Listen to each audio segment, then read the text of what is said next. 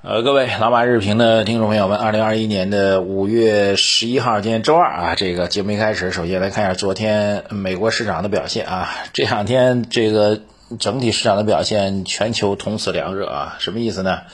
就是周期板块大涨，经济复苏概念大涨，然后呢，这个科技板块、消费板块整体是被抛弃的啊。美国也是如此，昨天美国的。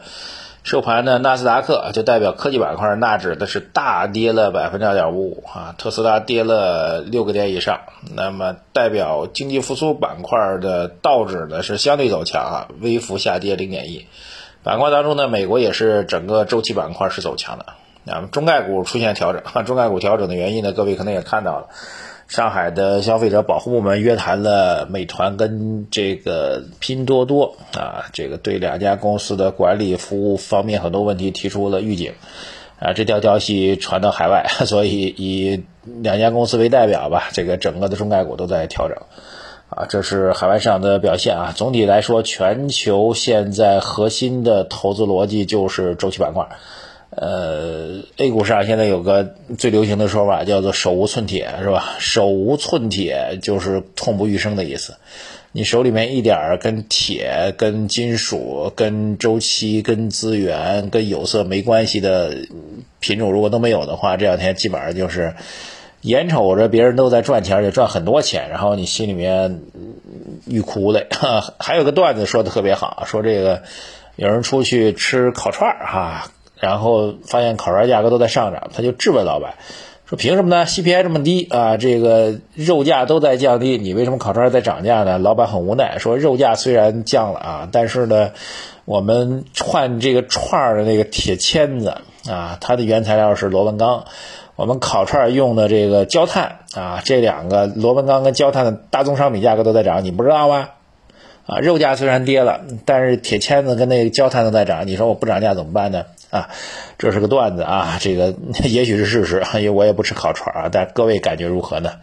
好，那么待会儿再讲这个市场的评判啊。今天有两件大事要发生啊，一件呢是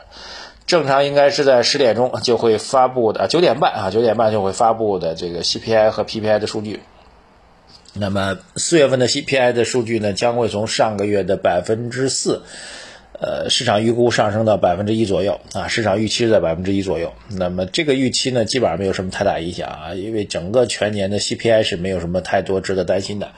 呃，零点四上升到百分之一。当然，市场比较关心的是四月份的 PPI，PPI 从上个月的四点四啊，市场现在预估，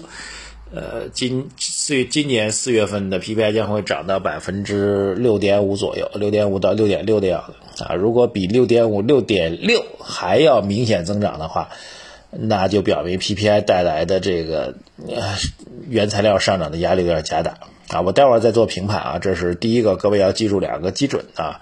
就是 CPI 是一啊，这个 PPI 六点五到六点六啊，这个如果再高的话啊，估计可能会有政策变化了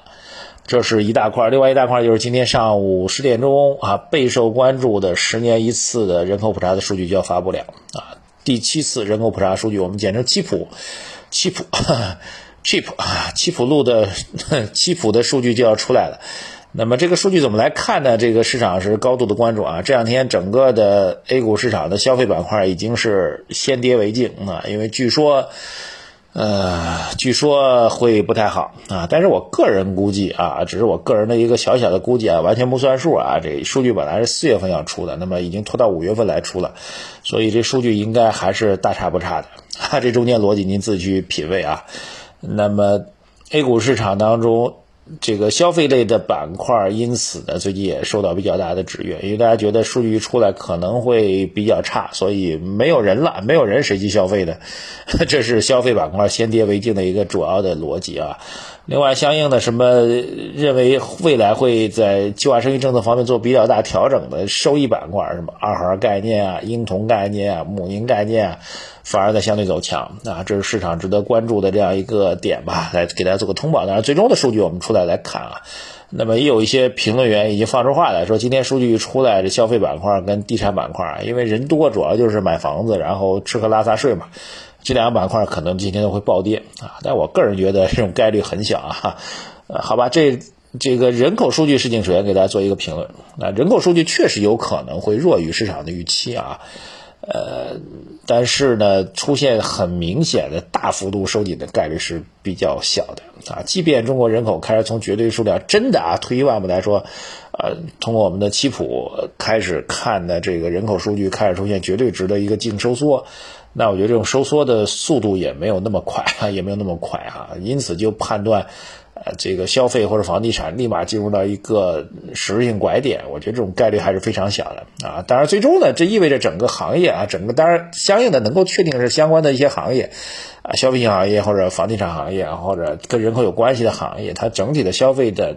大的格局会收减啊。但从历史界上来讲呢，这种收减呢，往往是意味着行业当中的龙头企业会获得更大的市场份额、更大的市场的溢价。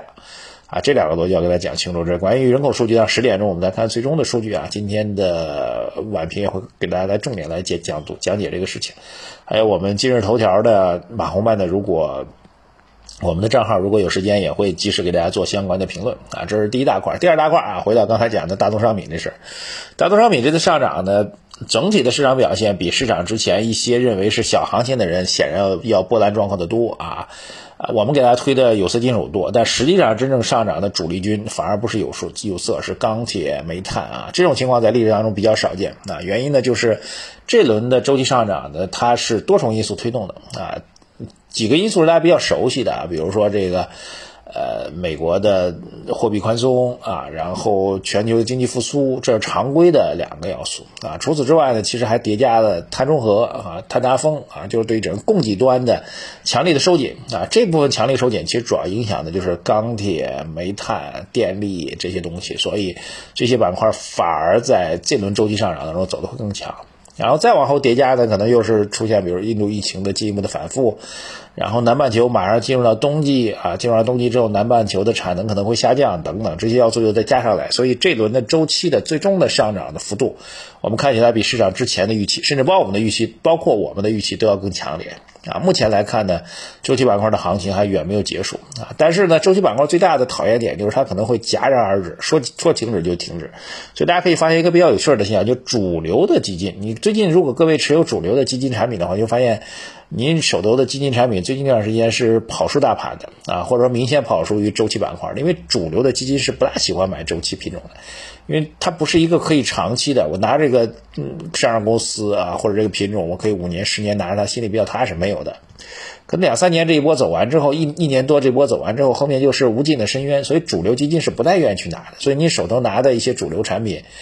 呃，基金产品也好，或者您比较看好消费和科技也好，这段时间都跑出大盘，这是很正常的一个现象。但周期崛起的时候，其他产品跑出大盘是很正常的现象啊。那么我们给您的配置当中呢，当然确实已经加了周期板块，但最近一段时间呢，我们也确实想周期板块的仓位在经过这一轮快速上涨，这个有点加速赶顶的情况下呢，我们会做一个，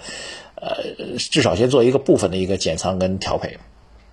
那相应的道理呢，在把周周期板块减少一定仓位之后呢，可以把这部分仓位呢加到我们认为现在啊，经过这轮调整，明显已经开始进入到一个左侧交易机会的一个消费板块当中来啊。后台有朋友跟我们说，你之前对白酒股不是很看好，我们讲的是消费板块，消费板块包括很多的内容跟概念，白酒只是其中之一啊。所以这个我们觉得这个机会还是有的，所以我们近期的这个调仓的建议呢，会从一部分的资金当中会从周期当中撤出来，撤出来之后重新再加到我我们的低估科技和消费板块当中去啊，重新做一个这个左侧的一个布局。这部分左侧的布局，我觉得如果您放到半年以上的这个投资逻辑上来讲，我们觉得收益还是会比较明显的，好吧？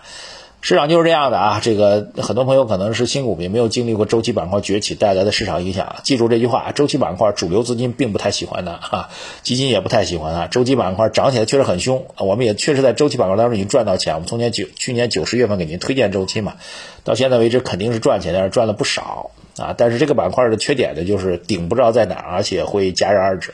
所以在目前情况下，我们建议大家可以考虑部分的，至少周期板块一部分先来落袋为安啊，然后呢，可以去慢慢的去布局。我们给您认为现在处于一个左侧交易机会的主流资金现在被冷落的人气我取的，类似于消费、科技和低估值的板块，放到更长的时间点的话，收益会更加稳健，更加的有价值。好，谢谢大家今天的重要数据啊，CPI、PPI 重要的新闻发布会，第七次人口普查的数据都值得我们去高度的关注啊！谢谢大家，我们会及时为您送上我们的评论。几个渠道啊，这个微信公众号财经马红漫首页的要框底部输入数字二零二零八八，获取我们投资组合的路径跟建议啊，输入读书两个字啊，最近在准备录两本新书啊，小狗钱钱，这是一个理财类的入门书啊，马上就要给大家录给大家了，等等吧。在微信公众号财经马红漫首页对话框底部输入“读书”两个字，获取我们老马书房的链接啊，多多的听书啊，还有我们的今日头条财经啊，今日头条马红漫的号，大家可以去搜索一下。我们今天如果有时间的话，会及时围绕着七普数据的发布，给大家做出相关的推送。谢谢大家，再见。